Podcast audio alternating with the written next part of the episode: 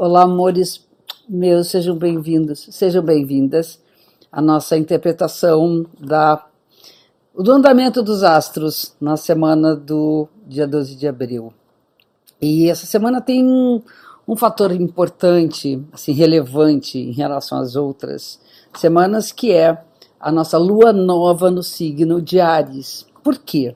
Ares é o primeiro signo, então iniciou um ano novo para a astrologia. Nós estamos no início de um novo ano. E a primeira lua nova é o maior impulso que a gente pode ter para dar sequência a todo o projeto de um ano, pensando em termos coletivos e mundiais. Né? E como é que está essa semana? Né? Como é que ela vai se expressar? Para começar, vocês já mais ou menos já sabem, né, que eu sempre falo que a lua nova é hora de lançar as sementes, jogar as sementes para o alto e dizer assim, gente, vamos lá, vida nova que tem que brotar. E quando é em Ares, mais ainda, é vida nova mesmo. Então a gente tem que, se, tem que aproveitar para renovação, para entrar em contato com aquilo que a gente deseja realizar, assim, usar todas as garras, todas as forças que nós temos para lutar pelo que nós desejamos, né? acreditar na nossa força pessoal, acreditar nesse nosso santo guerreiro. Né? Eu acho que é isso que está presente nesse momento. A gente saber enfrentar desafio e como a gente está precisando, né? Os desafios são gigantes.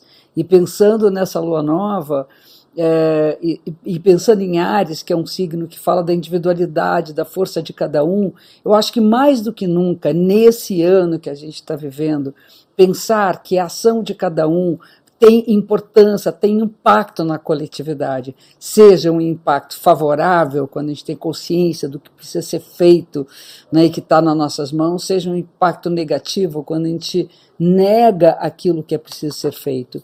Então, vamos fazer a nossa parte, né? pensando que a partir de agora, quem sabe as coisas vão evoluir melhor, mas vai depender da ação de cada um. Bem-vinda, Lua Nova em Ares. E aí temos o começo da semana, dia 13, quer dizer, ou seja, na terça-feira, por aí, mais ou menos, a gente tem um aspecto favorável entre o Sol e o Marte. E essas duas energias, né, o Sol tem a ver com vida, energia vital, e Marte é o planeta que está ligado a Ares, né, que é o planeta guerreiro.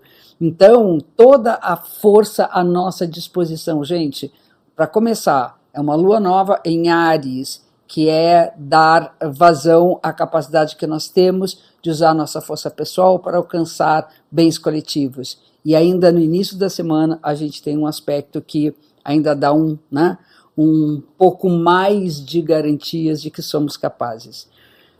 Na, no dia 14, na quarta-feira, segunda até quarta-feira, a Vênus entra no signo de touro. E a Vênus, que é a deusa do amor, da beleza e da arte, é regente do signo oposto a de Ares, que é Libra. E ele estando em touro, que também é o signo que ela rege, nós temos ali um fortalecimento da perseverança. A força de Marte é uma força é, impulsiva, né? aquela que vai, vai com tudo, mas ela não se sustenta muito. Agora, a força de Vênus é a força da sustentação. Então, mais ainda, é dar o primeiro passo, é fazer aquilo que temos que fazer, usar a nossa impulsividade a nosso favor e sustentar o nosso desejo. Né? A posição de Vênus no, no touro, eu acho que a gente tem que vibrar para uma prosperidade no mundo. O touro é o signo da materialidade. Não é que Vênus no touro vai trazer melhores condições materiais para nós, porque está tudo muito difícil. Mas vamos vibrar, vamos colocar essa energia da materialidade a favor de quem precisa, a favor do que é necessário.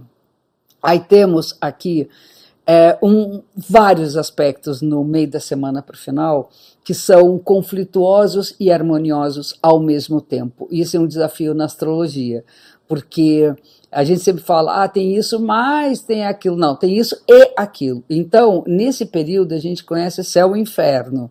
É bem isso. Os aspectos tensos são aspectos relacionados a Plutão, tanto em termos da consciência que nós precisamos ter do que é mais profundo e mais denso. Plutão é o deus dos infernos. Então, qual é o nosso inferno interior? Tomar consciência, quanto um aspecto de Mercúrio com Plutão, tenso também que é o inferno que é não saber se comunicar direito, uh, falar o que não é verdadeiro, acreditar no que não é verdade.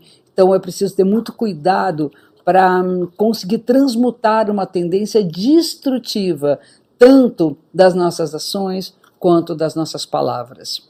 Ao mesmo tempo, temos aspectos favoráveis, fluentes com Júpiter. E Júpiter é proteção. Então, tem muita entidade, tem muita força, tem muito ser superior que está olhando por tudo isso, né, por nós. E a gente tem que dar mão para essas forças. Eu sempre digo que não adianta ter lá um anjo da guarda, não adianta ter uma entidade protetora se a gente não consegue né, andar junto com ela.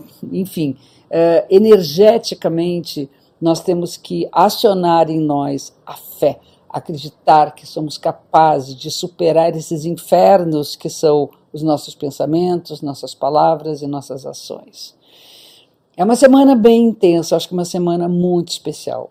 Uma semana que pode marcar uma virada do jogo, sabe?